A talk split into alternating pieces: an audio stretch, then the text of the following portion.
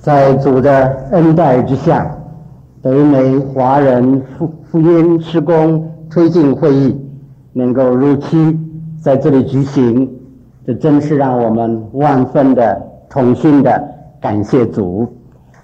我相信在这的每一位同工，每一位主内的弟兄姊妹，都有统一的寻求和盼望，就是寻求盼望神。在今天这个时代里面，更多的使用北美的华侨的教会和各查经班，让我们在主的手里更加合乎他用，求他将更多的合一、更大的复兴赐下来。我相信，如果各位没有这样的寻求和盼望，不会付很多的时间的代价、金钱的代价和其他方面的代价。到这儿来，兄弟十分的感谢主赐给我这一个机会，能够参加这次的大会。我觉得这是我一个很大的特权。同时，我感觉到战惊惧怕。我请求大家多为我祷告。我所怕的就是不能够将神的心意，在这个大会里面借助查经的时间。传达给各位，求神给我们每一个人真正谦卑的心，一颗要得的心，让我们一同在主的面前直接的从圣灵有所领受。我们这四天的早上在查经的时间里面，要一同查考《使徒行传》。我有四个分题，这四个分题都是。与初期教会的情形有关，特别与使徒们有关，同时有一个福音的重心。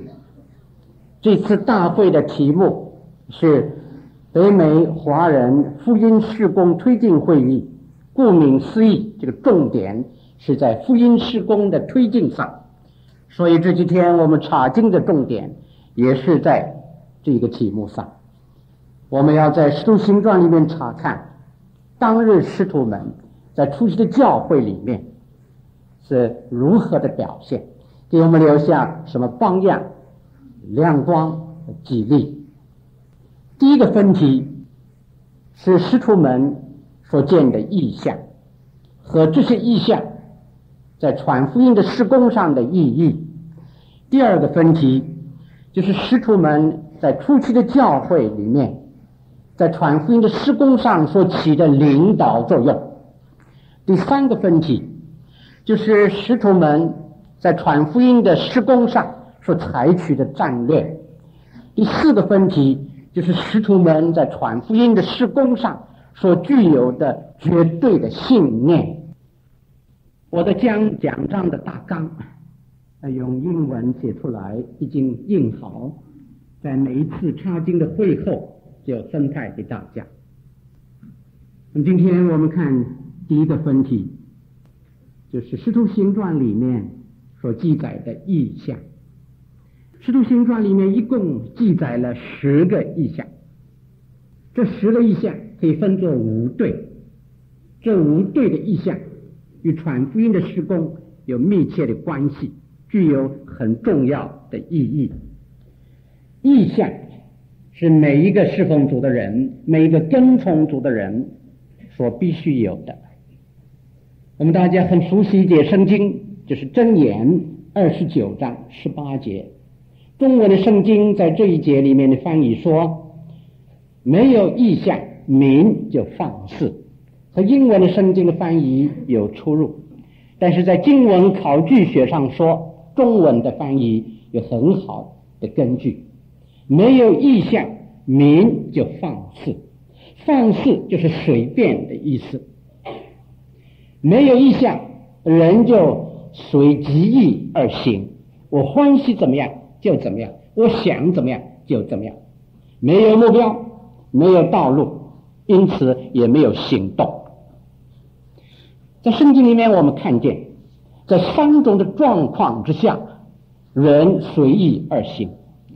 第一种的状况，那就是在十世纪十七章第六节所说的，当时以色列人没有王，百姓随意而行；没有王，人就随意而行，欢喜如何就如何。如果一个侍奉主的人，或是任何的一个基督徒，没有以耶稣基督为他的君王，没有接受耶稣基督的 Lordship，他就会随意而行。他的人生里面没有目标，因此没有追求，没有努力。没有奉献。第二种的情况，那就是诗篇一百一十九篇一百零一节所说的：“主的话禁止我的脚步。”翻过来讲，如果没有神的话，脚步就不受禁止。换句话说，任意而行。如果在我们的心中没有主的话充满，我们就会按照自己的意思去行事、为人、工作，结果我们走自己的道路，最后的结果是失败，不能够满足神的心，也不能够做成他的真正的事工。第三种的情况就是没有意向，民就放肆。我们需要意向，在这个大会里面，我们求主清清楚楚摆在我们每个人心灵的眼前。这个异象是适合我们每一个人的真正的需要，也是适合北美华侨中教会中查经班的真正的需要。我们在研究圣经的时候，有一个发现，我自己深深有这样的一个感觉，就是在意象出现的时候啊，常常有一种的情况，那就是先有危机，跟着。神赐下异象，随后就有转机，危机、异象、转机，常常有这样三步的联系的过程，就好像在以色列人的历史里面有四个大的关头，也可以说是关键，在这四个重要的关键里面，我们都看见这种的情形。第一个关键，神呼召亚伯拉罕，为要借助他赐福给世上的人，又要借助他建立一个国度，借助这个国度赐福给全世界的人。在这一个重大的关头里面，神在异象中向亚伯拉罕显现，又在异象中叫亚伯拉罕听见那个最重要的声音，就是神要赐福给他。也要借他赐福给别人，神要拣选他做赐福的器皿，这是一个重大的关头。不能借助他自己，也借助从他而出的以色列人做赐福的器皿，完成神的旨意。在这一个意象里面，亚伯拉罕有所看见，有所感受，有所接受，完全的顺服，完全的摆上。第二个大的关键，就是以色列人在埃及，在奴隶的生活之中，神要把他们拯救出来。在那个时候，他们越来越下沉之中，神就将异象显现给摩西，就是何烈山上的异象。这一个异象是摩西奉献自己，这个意象成了摩西后来侍奉神的事工里面。一个重要的能力的来源，他带领以色列人出埃及，经过旷野，那个艰巨的事工实在困难，呃，万倍。但是在这一切中，这个意象常常成为他的一个鼓励的来源，一个能力的来源，一个盼望的来源。第三个关键。那就是以色列人在旷野里面漂流了差不多四十年的时候，神带领他们进入迦南应许的美地，流奶与蜜之地。在那个时候，约书亚看见一个异象，就是耶和华的一位特别的使者站在他的面前。约书亚问他说：“你来是帮助谁的？”他说：“我来是做耶和华的军队的元帅，我不是来帮助谁。”我是来指挥神的百姓，有多少时候我们让主让神做一个帮忙的，而不是做一个指挥者。在那个意象里面，约书亚重新得力，他就刚强百倍，带领以色列人勇往直前去承受应许之地。第四个大的关键，以色列人被掳到巴比伦。当神计划要把他们带回本国，重新建立他们的信仰、他们的国家、他们的圣殿的时候，他们曾经在建筑圣殿的过程之中停顿下来，因为周围的敌人恐吓他们，他们身上的压力是过于他们所能够担受的。他们停工的时候，神就将异象显明给撒迦利亚先知看见。这个异象记载在撒迦利亚书第四章里边。因此，撒迦利亚振奋起来，他也将所得的异象中的信息传达给他的同袍。因此，他们再接再厉，那个建成圣殿，也同时建成了、完成了他们的复兴的大业。所以我们看见这样的一个联系的过程：危机、异象、转机。在《使徒行传》里面，我们也看见这些非常有意义的意象。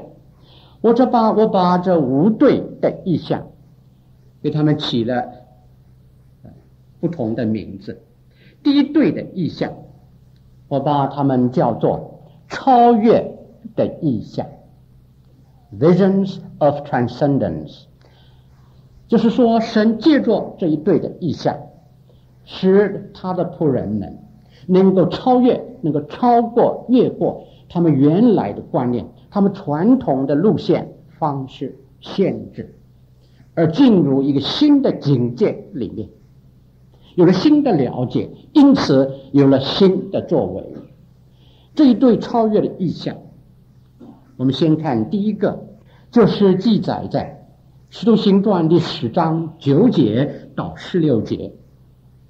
因为时间的关系，我们不必读了。如果你有圣经，请你翻到这儿。《使徒行传》十章九节到十六节，我将这个意象的内容简单的说一说。当时使徒彼得在房顶上守住他无证，就是十二点的祷告。他在祷告之中看见这个意象，就是从天上坠下一片大布来，在这一片大布里面呢，有各样的动物。他就听见一个声音对他说：“彼得，起来，宰了吃。”当他听见这个声音的时候，他回答说：“主啊，我从来没有吃过不洁净的东西。”但是这个声音一连三次向他发出，最后这块大布就收回天上。当时彼得在猜疑之间。那就是说，他对于这个意象的真正的意义还没有充分的了解。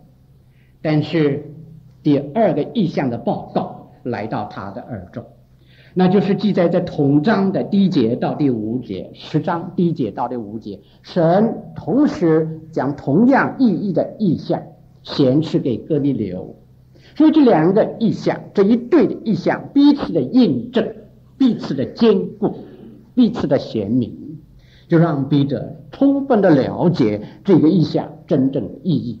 后来他在这工作之中更加逐步完全深入了解这个意象的意义。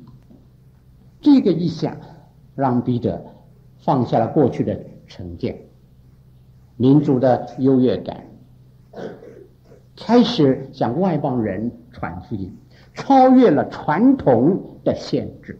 进到一个新的传福音的境界里，所以这个意象这是可以名副其实的被称为超越的意象。我们在圣经里面和教会历史里面也看见一些有超越意义的事情。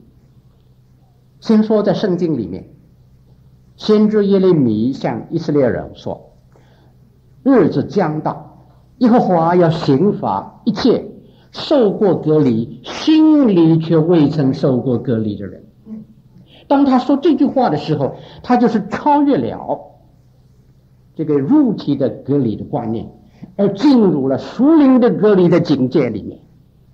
这是一个非常重要的超越。主耶稣对当时的人说：“古人有话说，如何如何。”但是我告诉你们如何如何。当主耶稣这样说的时候，他就是超越了律法的字句，进入了律法的精义，这是一个宝贵的超越。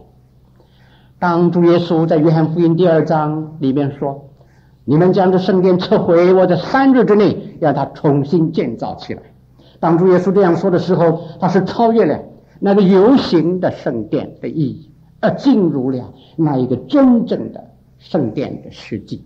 那就是神在基督里，使我们与他面对面，是是我们与他交通。我们在基督里享受了圣殿的意义的实际。外面的圣殿被撤毁，耶稣基督却是成全了那个属灵的圣殿。今天我们就是在这个属灵的圣殿里面，与天父有密切的、完美的交通。在教会历史里，我们看，当约翰卫斯理。开始了露天布道的时候，他就是超越了礼拜堂里面和礼拜堂外面的那一个分别的界限。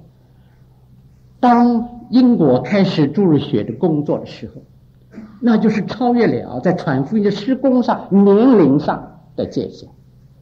当 Charles 西敏在 Cambridge 开始了大学生的工作的时候，而成了 IVF。在这里说 IVCF 工作的开始者的时候，就在传福音的施工上超越了知识的界限。当救世军开始将福音带进贫民窟的时候，他就是超越了那一个在礼拜堂里等候人来听福音和去将福音给外面的人的那个之间的界限，使福音有了一个新的发展。当 Billy Graham，他竭力的坚持，在他所举行的大布道会之中，那个城市里面的各宗派必须合作，他才肯主灵的时候，那就是超越了在传福音的施工上宗派之间的界限。当聚会所在中国的大陆开始了配搭侍奉的训练。和这个观念的实行的时候，就是中国的教会有一个新的开始，那就是是超越了传道人的侍奉和一般弟兄姊妹们的侍奉之间的界限，就好像在西方那个 evangelism in depth，在南美洲所发动的布道运动，在这个运动里面是传福音的工作，从传道人。的重点转移到平信徒的重点，而开始了一个全教会动员的一个新纪元。今天我们每个人的脑海中、心中都有这个观念：全教会总动员是这样的广传开。当我们每个人都有这个观念的时候，一个新的时代就开始，一个新的努力就开始了，在福音施工的一个新的纪元就开始了。所以我们需要。超越的意象，求主在这个时代里面给我们这个意象。我们回想当日笔者面对这个意象的时候，他也就是面对一个大的矛盾，而且他很清楚的看见这个矛盾是神自己造出来的。神在旧约里面清楚的说，有些动物是不洁净的，以色列人绝对不可以吃。但是现在。神又亲口对彼得说：“啊，神说洁净的，你不可以当作不洁净。神把他自己的话语里面所说的不洁净的东西，现在称为洁净，那不是神自相矛盾？我想在彼得的心中，这是有一个很大的问号，这是怎么一回事？我们从这件事看见三个真理的亮光，与我们有密切的关系。”第一，就是神的作为和神的话语，有的时候在表面上看是互相矛盾、互相冲突的，但是这种表面的矛盾和冲突，这是真理的外壳，却是构成了神真正的那个统一。我们是有限的，神是无限的。无限的神向有限的人启示他自己的时候，在我们有限的人心目中来看。它必然是有某些矛盾，这是因为我们的有限，而不是神本身的矛盾。圣经里面在以赛亚书第四十五章第十五节有这样一句话说：“耶和华是指引的神，就是隐藏自己的神。明显的真理是启示给我们的，但是奥秘的是属于耶和华的。有许多隐藏的真理、隐藏的奥秘，只有神自己知道，我们有限的人是不可能知道。”就算神要启示给我们，在今天的时代都不可能完全的启示，所以表面的矛盾不是矛盾。我们凭着信心来接受神的绝对的一致和统一。第二个真理的亮光，我们在这儿看见的，那就是律法的字句不过是影儿。当这个婴儿的实体出现的时候，那个婴儿的本身就要消灭。在旧约时代，神用物质的事物来预表树林的真理。当树林真理的实际显明的时候，这个婴儿就要过去。我们不能够在实体成全的时候还紧紧的抓住婴儿，那是个极大的错误。很多人的错误从这儿发生。第三个真理的亮光，我们从这儿得到的，那就是凡是具有时代性的传统和条例。会跟着那个时代的过去而过去，所以神在新的时代里面有他新的方式，有他新的路线，有他新的亮光，有他所要用的新型的人。这就是为什么在过去的时代里边，神所称为不洁净的，在彼得的时代，神说是洁净的，因为时代。改变，但是那个基本的原则是不改变，所以我们在这个改变之中看见有这样不改变的，是我们应该紧紧抓住的，那就是在今天传福音的施工之中，我们依靠圣灵的那个绝对的心不可以改变，我们所传的福音的信息绝对不可以改变，还有这个个人做见证的这个基本的原则永不改变。近来在世界各处常常举行福音的会议，Congresses on Evangelism，在这些会议之中提出各样的方法、各样的技巧。如果在这一切的讨论之中啊，失去了、忽略了个人工作这一个基本的原则，最后结果一定是失败。因为神的基本的计划就是借助生命的能力，借助那些奉献个人。来完成他将福音传遍地极的大计划，所以我们无论如何怎么讲到方法，讲到路线，我们永远不能够忽略了我们每个人自己那一个基本的做见证的责任和动作。这件事是在神的传福的计划之中最基本的、最重要。所以我们在变化之中要抓住这样绝对不变化的事实和原则。现在我们来到第二对的意象，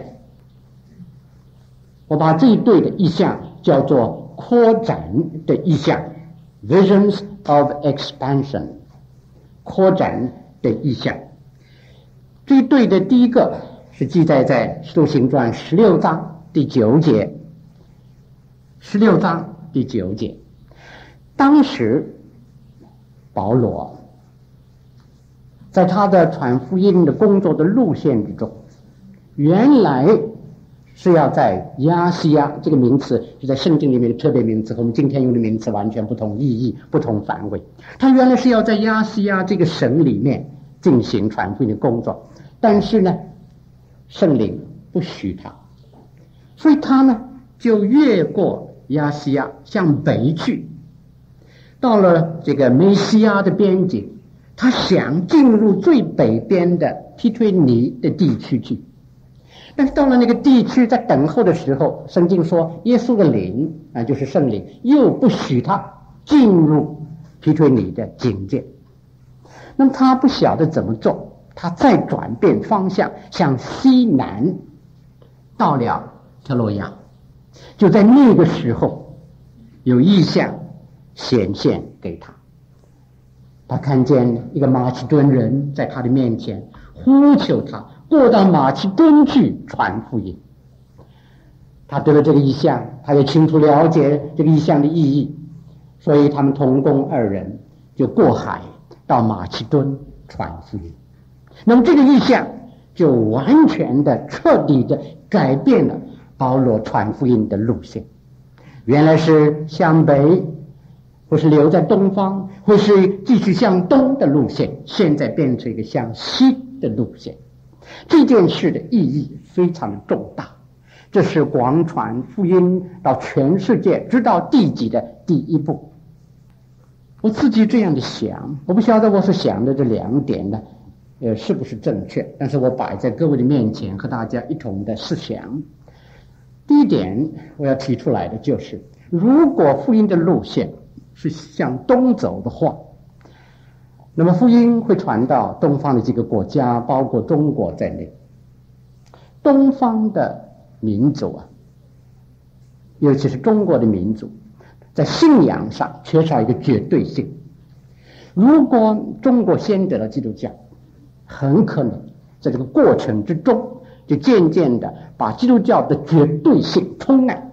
一冲淡的时候，基督教就失去了它的特点，它的特色就因此消灭，神就不能够达成他的讲福音广传世界的计划和目的。所以福音是向西去，不是向东去。第二点我要提出来：如果福音先传遍东方，再从东方到西方，从东方到西方的这一个这个这一个呃过程啊，一定有很大的拦阻。今天我们晓得，这个东方的事物又传到西方，被西方人接纳，是难上加难。但是西方的事物在过去的。这个相当长一段时间里面被东方人接纳呢，却是呃比较上顺利的多。如果福音的路线是先到东方，从东方再传到西方，恐怕西方人很难接纳。那么福音广传世界的这个计划也会受到拦阻和打击。所以在神的带领之下，圣灵禁止保罗走东边的路线，引导他到了西方。先到了马其顿，到马其顿的第一站腓立比，到腓立比的时候，他传福音付代价做监，在那个时候发生一个地震，那真是非常的有意义，叫我们看见圣经里面的所记载的一切的事，都有神的美意在里面，有神的奇妙的计划在里面。如果我们研究圣经里面所记载的地地震，我们就会发现，在神的救恩的计划的重大的关头，都有地震的情况发生。神借助这个物质界的地震来代表他所重视的一件事事实。在神赐下律法的时候，有地震；当以色列人要进入迦南承受应许之地的时候，攻占第一座城耶利哥。有地震，我们又看见主耶稣钉十字架的时候有地震，主耶稣复活的时候有地震，在启示录里面给我们看见主再来的时候有地震，同时在这儿我们看见当福音的广传全世界的第一步有地震发生在菲律宾，而菲律宾就是广传福音到全世界的第一站。神借助这个地震来表示他在这一切之中，这是他的计划，这是他的引导，这是他的率领。在神的率领之下，在生命的能力之中，福音的施工必然成全神原来的计划，什么都不能够拦阻。主所开的门，没有人能关；主所关的门，也没有人能开。这一对意象的第二个。那是记载在《使徒行传》十八章第九节，这是当保罗在哥林多的时候，当保罗在哥林多的时候，经过了一段的挫折以后，神向他显现，带领他离开犹太人中间的工作，向外邦人那儿去传福音。神在夜间的异象中对保罗说：“不要怕，我与你同在。”必没有人下手害你。在这个城里，我有很多的百姓。这是保罗到了欧洲去继续工作的时候，神向他显现的意象。这个意象就确定了上面所说的意象。上一个是上面的意象带领他向西走，现在他在西方继续工作的时候，神在显现这个意象给他，坚定印证神给他的那第一个意象。保罗，你没有走错，虽然你在这曾经遭遇犹太人的反对逼迫，但是你没有走错路。你顺从了我的引导，接受了上一个意象，我现在在显现，叫你知道，你所走的路线是在我的带领之中，在我的旨意之内，往前走。我在这有很多的百姓，这些人要因为你的见证而悔改归向我。感谢主，感谢主，神给个异象，他也给一个印证。那这一对的意象。给我们有一个非常重要的启示，就是我们要追求扩展，追求扩展。在这的每一位同工，每一位弟兄姊妹，你是不是已经满意于你的侍奉的那个范围？你觉得主要你在你的侍奉的工作中有所扩展呢？我永远忘记不了。与我所侍奉组的那一个神学院在香港有关的一件事，一间神学院的创立人呢，是一位医生，但是他后来放下医生的工作，到国外传福音，所以后来还是叫他医生高乐碧医生，Doctor Glover。他有一个提到一件事，就是在罗马，在十六世纪的。那个伟大的画家 Michelangelo 的时代，发生了一件事，很多的青年人跟 Michelangelo 学画画。有一次，他的一个学生画了一幅油画，他自己觉得很好，他就请求的老师来批评。这位老师呢，没有出声，拿起大的画笔，就在他的这个画面上写了一个大的拉丁字，意思就是说，再大一点。再大一点，说这个画面很好，很美丽，但是太小气，要再大一点就好。他就晓得这个 Michelangelo 的作品那个澎湃的气派，太小，再大一点。有的时候我们做的不错，我们自己也觉得成绩不错，但是当我们仰望主，寻求他的心意的时时候，他可能说再大一点。你我。我们相信我们的工作还没有到极限。你的工作的能力到了极限了吗？没有。你的工作的范围到了极限了吗？没有。主说给我们的恩赐，我们运用到极限了吗？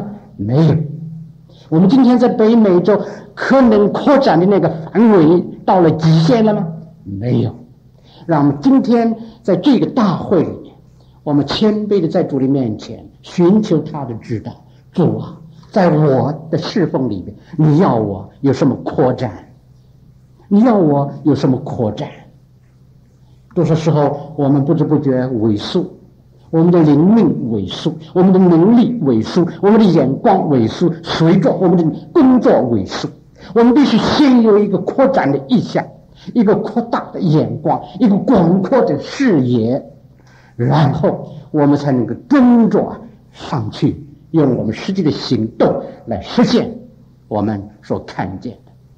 主永远是先给我们看见，然后再加给我们力量去完成他给我们所看见的。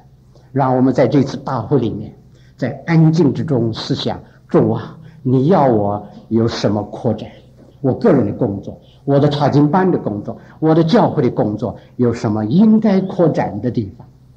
我们有一个发现。在观察之中有一个事实的发现，就是任何一个教会，如果是有计划的扩展，它会扩展的更快。对于他的工作有计划的扩展，今年我要完成什么？明年我要完成什么？后年我要完成什么？凡是有这样扩展的计划的教会，在事实上都是发展比较快的教会。我相信我们中间没有一个人能够否认这个事实。没有目标的教会，没有扩展意向的教会，是一个散步式的教会，是一个散步式的基督徒。散步就是信步而行，信步而行，这个信字就是有啊，有有他去跟着我的脚走，头跟脚走，这很危险了。我的脚走到哪儿，我就到哪儿，要脚跟头走这才行。脚跟头走就是有目标，有方向，有路线，结果有好的成就。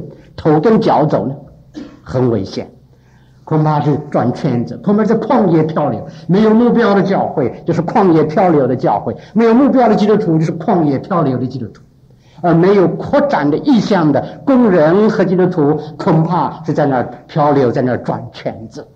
求神给我们每一个人，为了神的国度，为了基督国度的扩展，有意向、有计划、有推动。求神这样带领我们。我们低头祷告。我想每一位在心里默默的祷，用一分钟的时间祷告。主啊，我们在你面前渴慕，你赐给我们心灵中有意向，让我们因为这意向更加了解你的心意，也能够走在你的旨意的路上，为你有所成就。主啊，我们的眼光太短浅，求主你扩展。我们的容量太小，求主扩展，让我们因此在你的事工的贡献上也能被你扩展。愿主扩展你的国度，在这末世的时候能够更加扩展，让你再来的日子那个更加临近。我们欢呼迎接你的再来。我们这样的求谢仰望，奉主的名，阿门。在这四天早上的查经会的时间里面，我们一同查考《使徒行传》。我们有四个分题。昨天早上我们看的第一个分题，就是《使徒行传》里面的意象。《使徒行传》里面记载了十个意象，这十个意象呢，可以分作五对。第一对，我们把它叫做超越的意象。第二对，我们把它叫做扩展的意象。昨天早上，我自己对于时间的分配没有把握的好，就只讲完了这两个意象。那么余下的三对的意象呢，在我所写的讲义里面已经有了，各位手中已经有讲义，所以我就不再讲余下的那三对意象。我只是提一提。第三对的意象，我们可以叫做差遣的意象 （visions of commission）。第四对的意象，我们可以叫做保证的意象 （visions of assurance）。第五对的意象，我们可以把它叫做新地平线的意象 （visions of new horizon）。当保罗见第五个异象的时候，他是最后一次在耶路撒冷被交在罗马的千夫长手里。有一天夜里，主在异象中向他显现，对他说：“不要怕，你怎样在耶路撒冷为我做见证，你也要怎样在罗马为我做见证。”在这个异象里面，保罗的眼睛。就看到罗马，这是一个新的 horizon，这一个新的地平线，带来了新的可能性。（new possibilities）。新的可能性就带来了新的挑战，这个新的挑战就是保罗的生命力，他的整个的人的那个书名的属灵的生命力振发起来。我们在历史里面实在有这个看见，什么时候基督的教会面对 New Horizons 的时候，就有生命上的振作。我们真是需要主给我们挑战，而在我们的心目中看见主摆在我们面前的那个挑战，我们奋起来迎接主给我们的挑战。我相信在今天北美。华侨的教会面对新的地平线，面对新的挑战，让我们靠着主振奋起来，寻求新的复兴，借着复兴所得的能力，能够从事主所给我们的新的事工。今天我们举目观看，我们看见什么新的地平线？大陆的福音的门重开是新的地平线吗？是的，让我们祷告，让我们准备。中国的教会要热烈的进行海外布道的工作，这是新地平线吗？是的，让我们迎接，让我们准备。神学教育水准的提高是一个新的水平线吗？是的，我们借着这件新的努力，可以产生更加合乎这个时代的教会的需要的传道人。主的仆人、使女，让我们迎接这个挑战，让我们准备。我相信，当我们准备的时候，神就与我们同在，和我们一同向前走。今天教会的领袖有一个很重大的责任，那就是要留心的在那儿观察圣灵的风向哪里吹，圣圣灵在哪里动工，我们就跟上去。每一次。在教会历史里面有主的工作、新的发展的时候，总有这样的一部分人，在那儿对于圣灵的引导很敏感。他一发现圣灵的风向哪里吹，他马上就发觉，就马上跟上去。当他们跟上去的时候，其他的弟兄姊妹也跟上去。如果我们对于圣灵的风的方向迟钝，那么我们就会撇在后头了。神所最实用的人，就是对于圣灵的风的方向最敏感的人，所以他们跟上去最快，也是首先被神使用的。我们说时代的先知先觉者，也就是这样的人。所以我们要求主使我们这些人，我们这些人在这儿总是某一种的领袖，会是整个的一个地方教会的领袖，或者是。教会里面的某一部门的工作的领袖，无论怎么说，总是有某一种的领导的作用的责任在身上。让我们这些人求主赐给我们属灵的敏感，能够看见主所显示给我们这个时代的，特别是给北美华侨教会的那个 New Horizon 是什么。今天我们看第二个分题，那就是使徒们。在传福音的工作上所起的领导作用，apostolic leadership in evangelism。我们在历史里面看，任何一种的运动的成功和失败，和他的领导人有密切的关系。传福音的工作就是一个最伟大的运动，也是如此。在初期教会里面。一般的基督徒有最好的领袖，这些领袖就是当时的师徒们。师徒们在传福音的工作上，真是起了领导的作用。他们在压力之下，在极大的逼迫之中，奋勇向前，不屈不挠。他们这样的感召之下，整个的教会都振发起来，在传福音的工作上有了非常优越的表现。那么今天早上我们要在《使徒行传》里面查一查，到底当时使徒们在传福音的工作上所起的领导作用里面有什么因素？第一个因素，我们可以用主耶稣自己的话表达出来，那就是在约翰福音十章第四节，主自己说的：“主说，一个好牧人，既把自己的羊放出来，就走在前头。”羊也跟着他，走在羊群的前头。这是好牧人。好牧人不是站在羊群的后面，在那喊叫，他那是走在羊群的前面，领导做榜样。每一个牧人都会有一个经验，就是有的时候啊，他的羊群无论如何不肯向前走，除非这个牧羊人自己走在前头，领导。羊群往前走，那个时候羊群在跟着他往前走。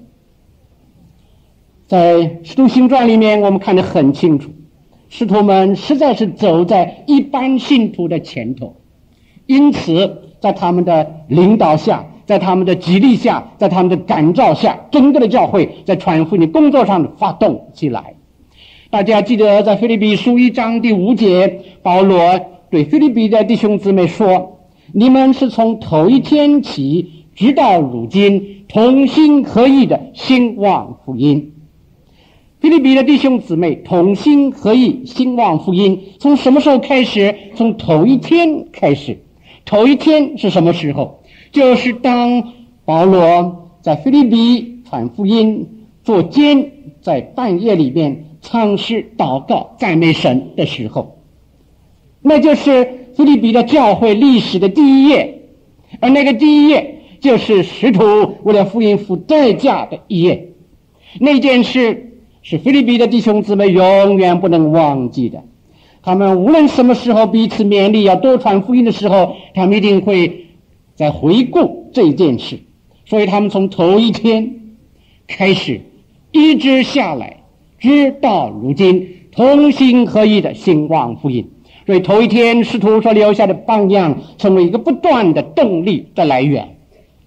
兄弟工作的省学院里面，这最早的领导人之一，哲富明牧师，R.A. Jeffrey，他真是。给我们留下了一个好的榜样。他的父亲是加拿大的一个很成功的商人，但他自己奉献到华南去传福音。哲富明牧师从年幼就有一个弱的、软弱的心脏，而且他有糖尿病。但是他在华南工作的时候，每天早上四点多钟起床，他担任很多的工作。为了能够节省一点体力，他就自己发明了一种特别的桌子，就套在他的床上，他就半睡在床上那样的来写作。在华南工作了差不多三十年以后，朱德林引导他到越南去做开荒工作。一个人在任何一个地方工作了二三十年以后，再要离开那个地方到另外一个地方，从头从头做起。真是不容易，但他顺服神的引导到越南去。他在那个时候所开始的工作，今天有十万的会友。后来，在他年纪更大的时候，主再引导他到印尼去，又是做开荒的工作。这一次，他死在集中营里面。但是今天他所开始的工作，也有大概十万的会友。你看这样的一个人，真是留下了一个一个宝贵的榜样。是我们无论什么时候回头看他的榜样，我们的内心不能够不受感动和激励。求神在我们在座的众领袖里面，我们每一个人都是领袖。求主使我们也能够走在羊的前面。我们今天这样的彼此的勉励，如果在过去我们走在羊的后面，求神给我们一个新的努力，让我们靠着主的恩典走在羊的前头。第二个因素，那就是使徒们与神所交给他们要他们照顾的人之间的合一感，the apostle sense of identification with their own people，这是非常重要的，在使徒行传里面也是非常明显的一件事。神将许多的人交托给使徒们照顾，他们。和这些人之间真是有一种合一感。我想最好的一个例子之一，那就是斯蒂凡的表现。大家记得斯蒂凡为他的同胞以色列人的得救非常的关心，他就在以色列人中间做见证，希望他们能够信主得救。但是以色列人不了解他，最后他们用石头把他打死。但是他在临死的时候，他的爱心、他的关切还是不改变。他甚至为他们祷告。我们在保罗的身上看见同样的表现，在《使徒行传》第二十章第三十一节里面，我们看见保罗这样说：“你们要纪念我这三年三年来昼夜不住的流泪，劝勉你们。”这是一个 sense of identity，identification。我们看见在旧约里面，一西结先知也是如此。神吩咐先知一西结说：“你要向左边躺卧三百九十天，向右边躺卧四十天，来代表以色列人和犹大人说要受的刑罚。”那就是说，先知一西结 was identified。with the suffering of the people of God，我们也应该有这样的一个合一感。我们记得保罗在他的书信里面给我们看见，他为菲律宾人流泪，他为哥林多人流泪，他为以弗所人流泪。我相信保罗不是一个欢喜流泪的人，他是个很刚强的人。我们从他的各方面的表现来看，他的个性很强。一个个性强的人不容易流泪，但是我们在他的书信里面看见他多次的流泪，在他的内心的深处有这样的一个负担，有这样一个关切，所以他愿意为他的骨肉之亲，就是以色列人自己与神与基督隔离，被咒诅也是他所愿意的、情愿的。第三个因素。就是使徒们的口才，他们有属灵的口才，所以当他们传信息的时候，很多的人受感动，很多的人悔改归向神，也有很多的基督徒的建立受造就。他们的口才有什么因素在里面？我相信有几个很重要的因素。第一个因素就是他们呢所讲的话是见证基督。他们把在基督身上所看见的、所听见的，直接的传达出来，这就够了。耶稣基督的生平本身就是有能力的，只要使徒们很真实的把他们在耶稣的身上所见所闻的见证出来，就够了。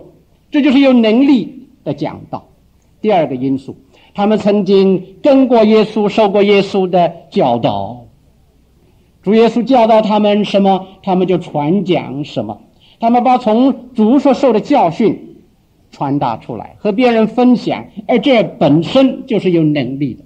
这让我们想到，在以西结书三章二十七节，神对以西结说：“我向你说话的时候，你就可以开口对以色列人说，耶和华如此说。”耶和华向以西结讲话的时候。以西结的口就开了，就可以传讲神的话。如果神没有向他开口，他就不能开口；如果他没有从神有所领受，他就不能够传讲什么给别人，让别人有所领受。同时，我们想到在以赛亚书第五十章第十四节第四节，以赛亚书五十章第四节有这样的话说。求主赐给我受教者的舌头，受教者的舌头。如果一个人是受了耶和华的教导，成为神的受教者，那个时候他就有一个一个流利的舌头，舌头可以代表他的口才，他就能够讲得有能力，讲得清楚，叫别人受感动、悔改信主，也能够叫信徒的建立。第三个因素。就是师徒们呢，他们的口才是里面所蒙的恩惠的一个外在的表现。如果他们里面没有恩惠，他们外面就没有这个口才。我认为恩赐可以分为两种，第一种我们可以把它叫做 gifts proper，第二种我们可以把它叫做 gifts instrumental。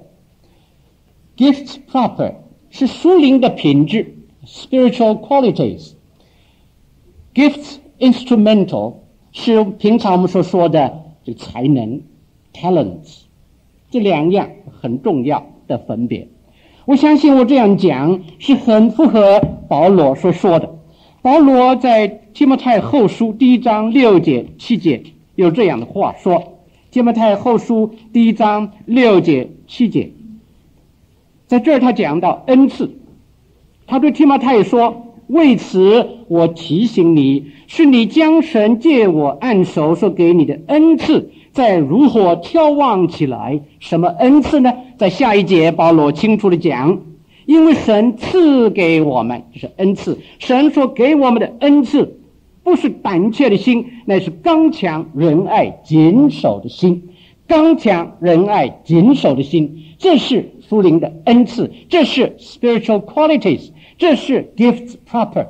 当我们有了这个 gifts proper 以后，我们的那个 gifts instrumental 才可以啊有高度的发展、高度的发挥、高度的运用。所以，如果我们真的追求恩赐的话，我们必须先追求这个里面神的恩惠的那个本身，然后我们外面的才能就有好的表现。如果我们把这个次序调转过来，我们非失败不可。有很多人求恩赐得不到恩赐，只知道皮毛皮毛的恩赐使自己骄傲，成了工作的拦阻，就是因为把这个先后的次序调转过来。这个调转过来是神的工作受了很大的亏损和拦阻。就求神给我们看见一个寻求恩赐的正确道路，在这个道路上，我们能够得到神更大的赐福。第四个因素，那就是说他们的口才呀。是因为他们的讲道是建立在神的话语上，Their preaching was based on the word of God。如果我们能够把我们一切的讲道都根据在神的话上，我们把神的话清楚地摆在人的面前，我们就有口才。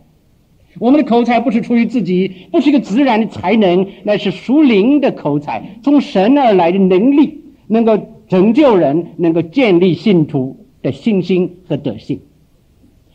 第五，他们的口才的来源是圣灵的充满，因为圣灵充满在他们里面，所以他们的讲道大有能力，有想不到的果效。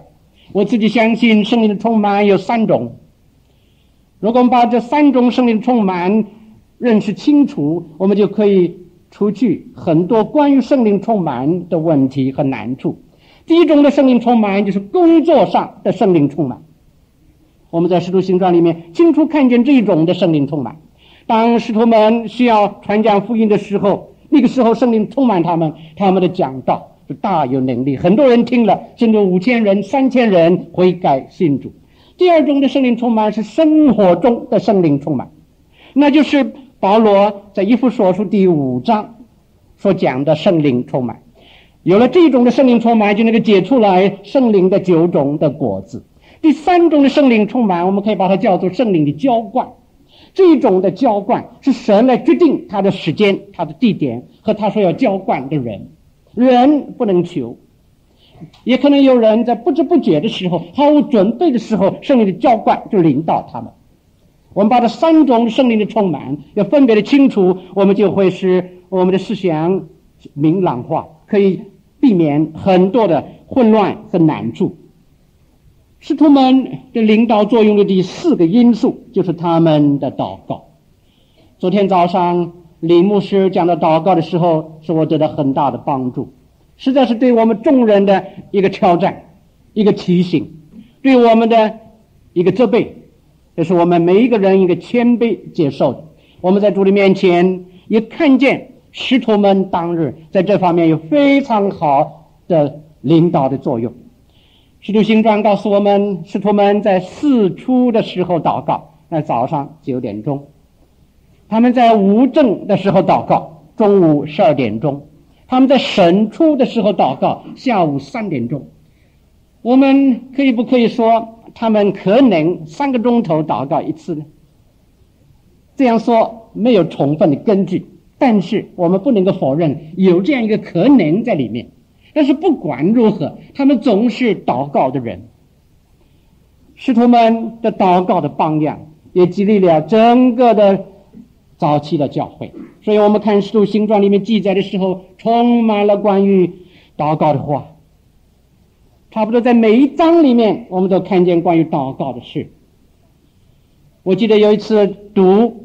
就 Campbell Morgan 的传记《A Man of the Word》，他的传记里面提到这样一件事：他在 Westminster Chapel 做主的工作，在他以前有很多的传道人，在他的 predecessor 中间呢，有一位，他在礼拜一到礼拜六之间，每天有一段的时间。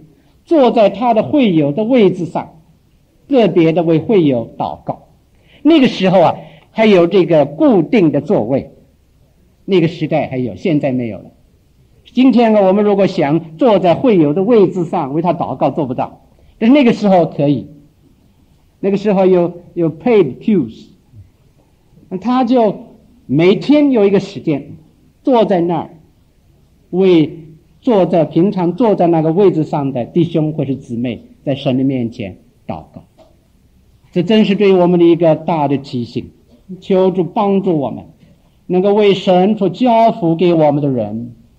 祷告，你的查经班，你的团契，你的会友，你在你所负责的那一个部门里面的每一位弟兄姊妹，就求主给我们这样的关切，给我们这样代祷的负担，让我们能够多做这个工作。第五个因素，那就是使徒们有使命感，They had a deep sense of commitment。在《使徒行传》里面，我们把这件事也看得很清楚。我们在仔细查考《使徒行传》的时候，发现有一句话用了很多次：“我们为这事做见证。”We are the witnesses。我们是见证人，我们是见证人，我们是见证人。多次讲这句话。什么时候讲这句话？每一次讲都是在压力之下，被禁止不要讲，不要做见证。在压力逼迫之下，他们总是。大胆的讲，勇敢的讲，我们是见证人，我们是见证人，我们受了这个托付，要为主做见证。我们说看见的、说听见的，不能不讲。顺从人过于顺从神，你们自己想合理不合理？当耶路撒冷的教会受逼迫的时候，很多的弟兄姊妹离开耶路撒冷，但是使徒们留在那儿不离开。离开的弟兄姊妹。我相信有神的引导，他们从耶路撒冷到别的地方去，把福音也带到他们所到的地方，有神的引导。但是师徒们留在耶路撒冷，是因为他们有神的引导而留在那儿。离开有神的引导，留在那儿有神的引导，他们就顺从神这个引导，不容易。但他们面对最大的逼迫，留在他们的岗位上，结果得到神大大的使用。他们不是不知道危险，但是因为他们顺从神对他们个别的引导，他们就留在神所要他们留的岗位上，这是他们的使命感。我们在保罗的经验里面看见一件事，我们每逢想，我们不能够不受感动。在使徒行传的二十四章二十四节开始提到一件事，就是罗马的巡抚腓力斯大人。想要听一听保罗讲道，他这样做是出于好奇心，不是真的要听到。他要保罗到他的面前讲道。保罗讲什么？第二十五节说，保罗讲论公义、节制和将来的审判。在罗马的巡抚面前讲这三样，实在不容易。公义、节制、将来的审判。保罗知道菲利斯巡抚啊。是一个接受贿赂的巡抚，常常接受大量的贿赂。但是他面对这样一个巡抚讲公义，同时保罗知道，菲利斯的这里所说的妇人呢，犹太的女子土西拉不是他的太太，是和他同居的一个犹太的女子。面对这样的一个情况，他讲节制，他讲的公义，针对菲利斯的需要。他讲的节制，针对菲利斯的情况，还有讲将来的审判。菲利斯是个巡抚，是有审判的权柄的官长，但是保罗面对这样的一个人，却讲这三样。哎呀，我们安静的想一想，我们不能不受感动。这是保罗的忠心。保罗在这个时候仍然有一个盼望，就是希望借助他的这样的坦白的、直接的劝告。腓力斯能够回头，我们看见保罗真是把别的都放在其次的地位上，神给他的托付就是传福音，就是得人，他就把这个托付放在他的肩头上，放在他的面前，是他唯一的目标。我们又想到，在第十四章十九节到二十一节所记载的一件事，也是叫我们回想的时候不能不受感动。在路西德城里，犹太人挑唆当地的人用石头打保罗，以为是打死了，他们就将他拖到城外。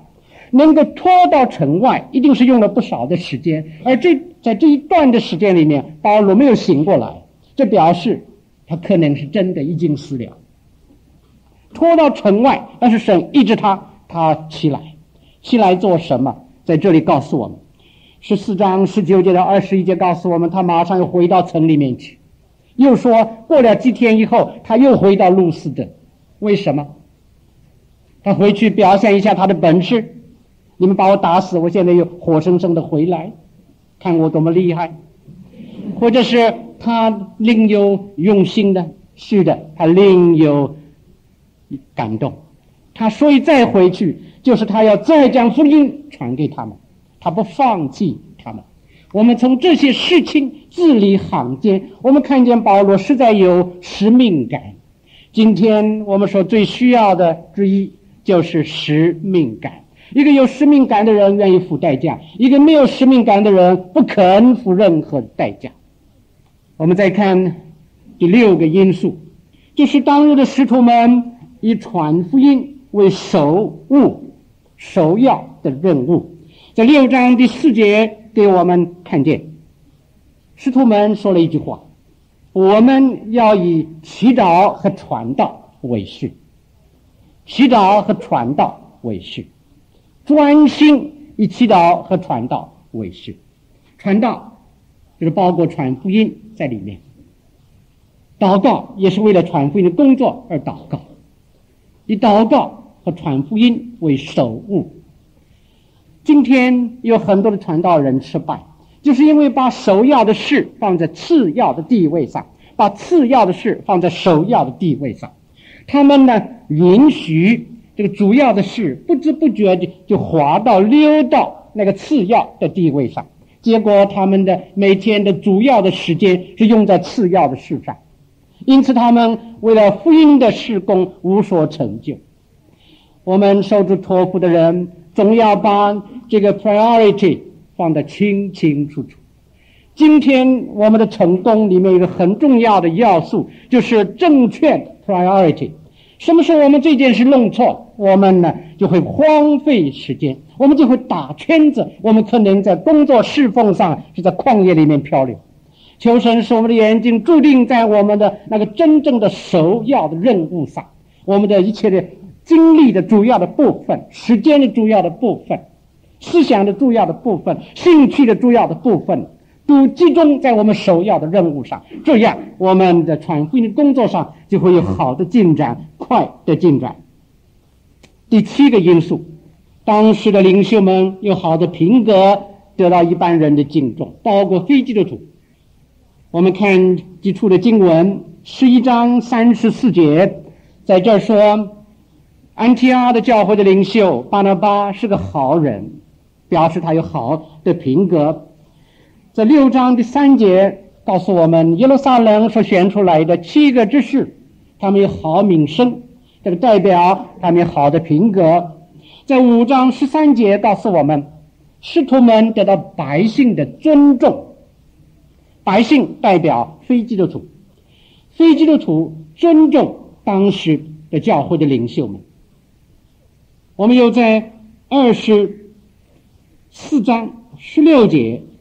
看见保罗说：“我因此勉励自己，在神和人面前长存无亏的良心。”这是使徒时代的领袖们留给我们的榜样。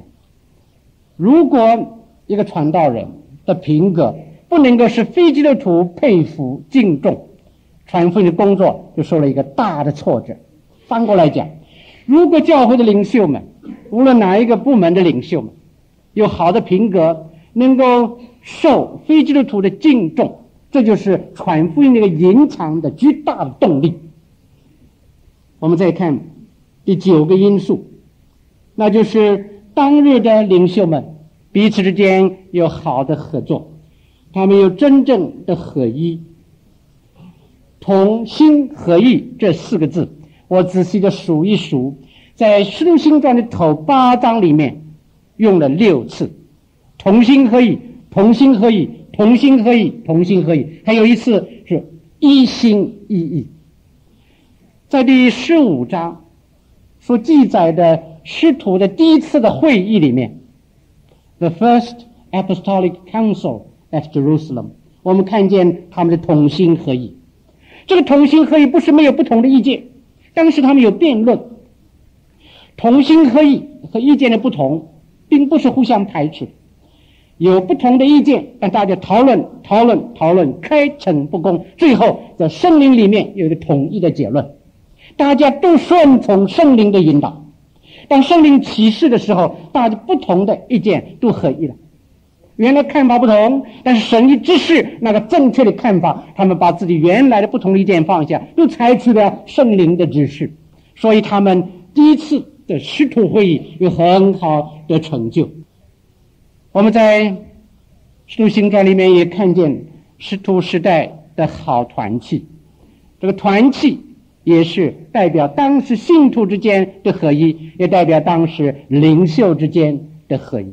而在他们的合一之中，有个很重要的条件，那就是谦卑。谦卑，我们在师徒的身上实在看见了谦卑。在第三章的第一段里面，我们看见。当约翰彼得医治了一个瘸腿的人以后，当时的人很惊奇，很羡慕他们，很推崇他们。彼得在那个时候就说：“以色列人呢，你为什么稀奇呢？为什么定定看我们，好像我们凭着自己的虔诚圣洁使这个人好起来呢？不是的，是我们所见证的耶稣基督医治他，是他的痊愈。”不是我们，乃是基督。彼得和其他的使徒这样的谦卑，将一切的荣耀归给神。他们如果彼此都说不是我是基督，不是我是基督，什么问题都解决了，就没有骄傲，就有了合作，就有了真正的合一。我读到在中国的北方的一位复兴运动的重要的领袖顾约翰牧师的传记的时候。Jonathan Goforth 在他的传记里面提到一件事，在我心里留下很深刻的印象，就代表一位主说真正大用的人的态度。他常常讲一个幽默的故事，来提醒他自己，也提醒别人。他在北方领导了很特别的、很成功的、影响很大的复兴运动，是中国教会历史里面光辉的一页。但是他非常的谦卑，他讲这个幽默的故事说，有一天有一只啄木鸟落在一棵大树上，他用他的长嘴在开始敲这个呃树干，希望得到里面的虫子。那么敲一下，敲第二下，敲第三下的时候啊，正好有这个闪电打雷，那么这个雷呢就把这棵大树劈倒了。那么这个啄木鸟呢，正好啊来得及飞开。没有被雷打死，这个树就倒在地下。这个啄木鸟飞开以后说：“啊，他说我没有想到，我这个嘴这样敲一下，这棵树就被敲倒了。